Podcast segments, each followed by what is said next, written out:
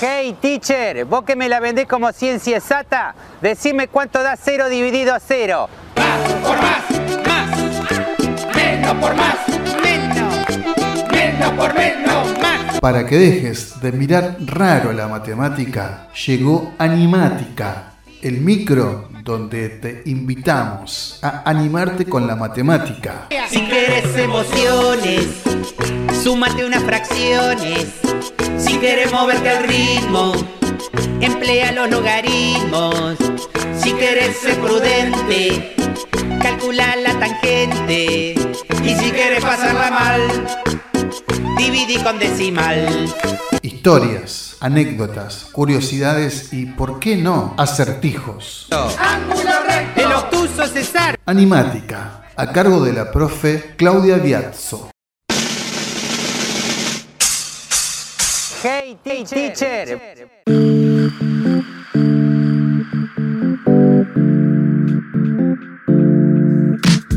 Amigos, bienvenidos a esta nueva edición de Animática.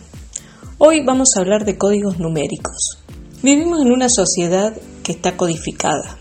DNI, códigos de barra, el CBU de la cuenta bancaria, tarjetas de crédito y muchos más. ¿Qué hay detrás de estos códigos? Hoy vamos a tratar de explicarlos. Y vamos a empezar con los códigos de barra. Los códigos de barras los usamos todos los días, pero no sabemos muy bien cómo funcionan. Solo sabemos que son unas cuantas rayas negras que al pasarlas por un lector con un láser incorporado extrae información que nosotros nunca veríamos. Eh, ¿De dónde salen estos códigos? Este código surgió en 1948 en Estados Unidos, eh, más precisamente en la ciudad de Filadelfia, cuando el dueño de un supermercado se contactó con unos estudiantes de la Facultad de Tecnología eh, para que lo ayuden a gestionar su negocio, porque él notaba que había momentos en los, que, se producían largas colas en la caja de su supermercado. Eh, cuatro años después, estos estudiantes patentaron el código de barras. Como dijimos, estos códigos están formados por una combinación de barras blancas y negras que tienen distintos grosores y una serie de cifras que serían la traducción numérica de estas barras.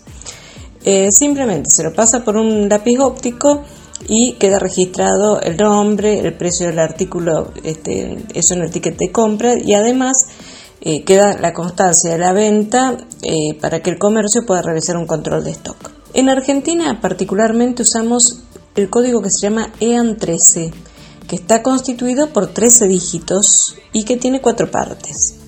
Un prefijo, un código de empresa, un código de producto y un dígito de control. ¿Para qué sirve este dígito de control? Por ejemplo, muchas veces nosotros hemos visto eh, que el código no se puede leer y el empleado lo tiene que cargar a mano. Si se equivoca en alguno de los números, al cargar el último número que es el dígito de control salta el error. O por ejemplo, no lee bien un número y carga un número diferente, entonces el código de control es el, el, perdón, el dígito de control es el que da el error. Como dijimos, tiene cuatro partes este código. Eh, los tres primeros números identifican el código de país. En Argentina el código es 779. Después vienen cuatro números más que son el código de empresa. O sea, todos los productos, cualquier producto, cualquier, eh, por ejemplo, una manteca y una leche son productos distintos, pero si son de la misma eh, empresa van a tener estos cuatro números iguales. Después vienen cinco números que serían el código de producto. Eh, y el último sería el dígito de control. ¿Cómo se calcula ese dígito de control? A partir de los 12 primeros números. Eh, se calcula de esta forma. Se suman los 6 dígitos que ocupan el lugar impar más 3 veces la suma de los dígitos que están en lugares pares. Da un número esa suma. Lo que falta para llegar a la siguiente decena sería el dígito de control. Por ejemplo, si esa suma nos da 128, ¿cuánto nos falta para llegar a la siguiente decena, que sería 130? El 2. Entonces el dígito de control sería el 2. ¿Estamos? Bien, vamos a seguir ahora con otro código, que es un código que se está usando mucho en la actualidad y es el código QR. QR significa eh, Quick Response y pido disculpas por mi inglés, eh, que significaría respuesta rápida. Eh, los códigos QR se ven, se identifican fácilmente, todos lo conocemos porque es una forma cuadrada y tiene tres cuadros ubicados en las esquinas superiores e inferior izquierda. Em, este código QR fue creado en 1994 por una compañía japonesa que trabajaba para la Toyota y lo empezaron a utilizar para registrar los repuestos en el área de producción. Por más que este código lo observemos, somos incapaces de adivinar qué hay adentro de esta, qué información hay, porque vemos únicamente un cuadrado repleto de puntitos negros. El secreto no es otro que tiene una gran capacidad de almacenamiento de información. Tiene 7.000 caracteres numéricos, 4.000 caracteres alfanuméricos y 3.000 bytes en lenguaje binario. Esta información eh, puede contener eh, no solamente textos, sino también puede contener imágenes, videos, enlaces a páginas web, etcétera, etcétera. Eh, se usa muy frecuentemente ahora porque tiene una gran facilidad para ser leído por los teléfonos celulares. Tiene una única contra. Eh, el código este solo puede ser leído cuando la superficie está bien plana. Por ejemplo, si queremos poner eh, este código en una tela, en una bandera, por ejemplo, que está ondeando, va a ser muy difícil que se lo pueda leer. Así que esa sería una de las contras que tiene. Después de la pausa, vamos a seguir con otros códigos.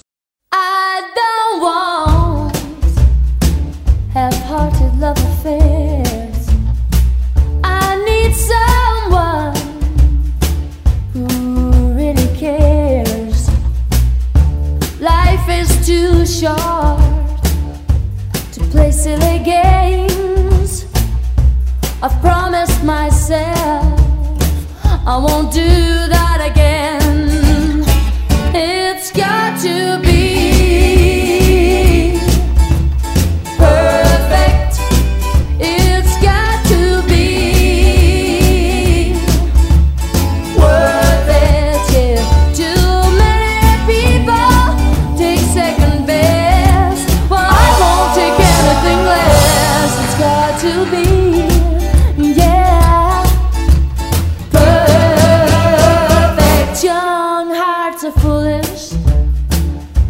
such mistakes. They're much too eager to give their love away.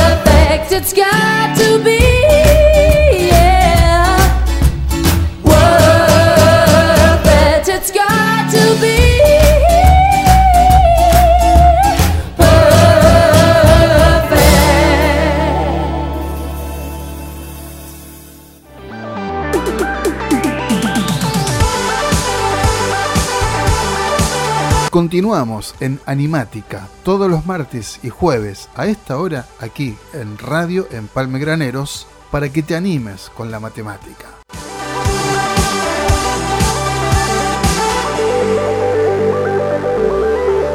Vamos a hablar ahora del código ISBN, que es el número estándar internacional del libro.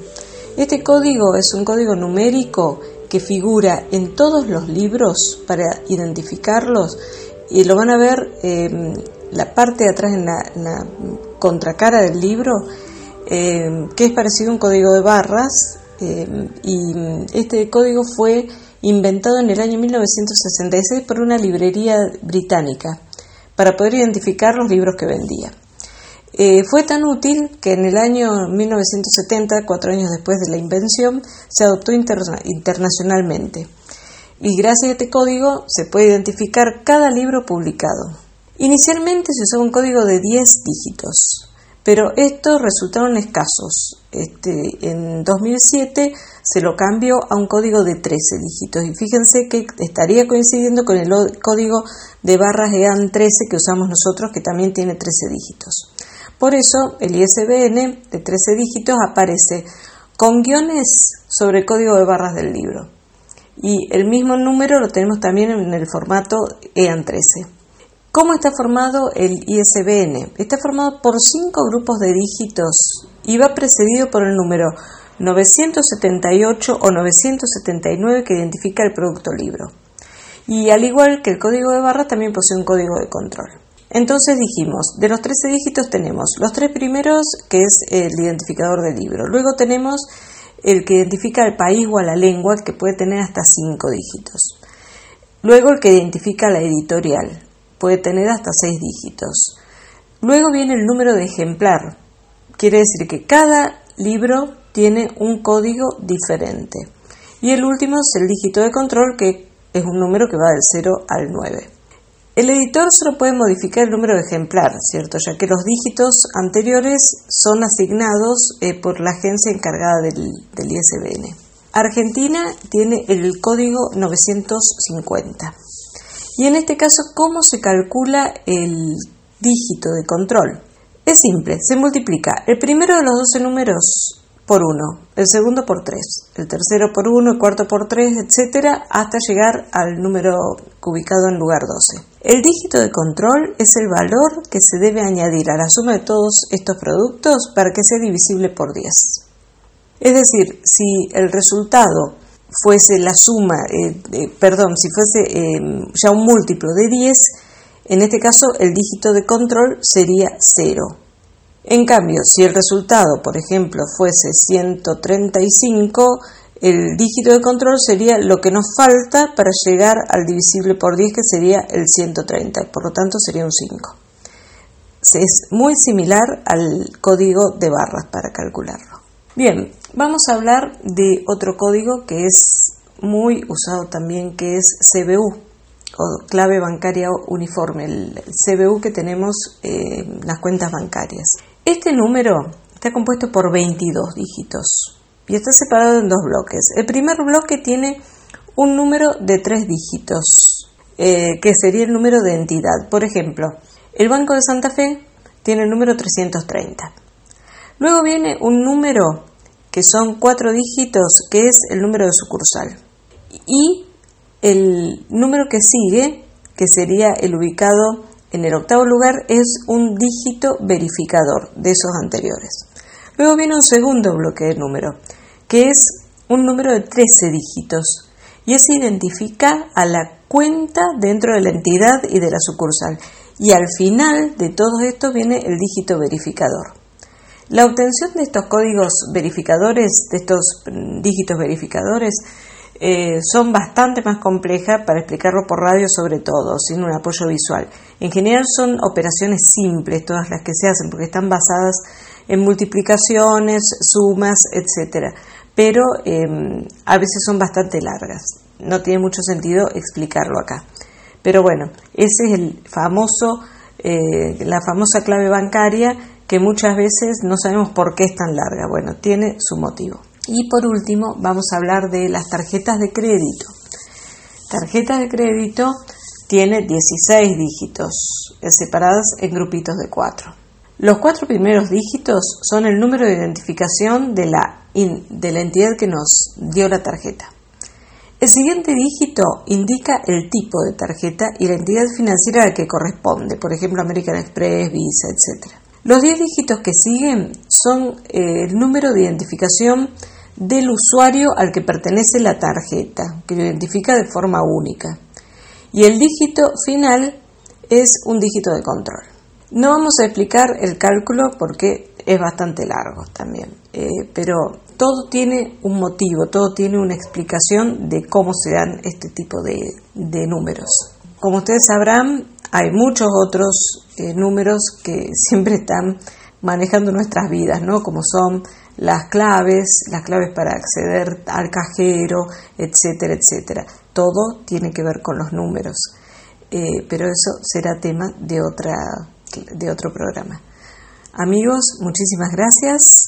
Los espero la próxima semana.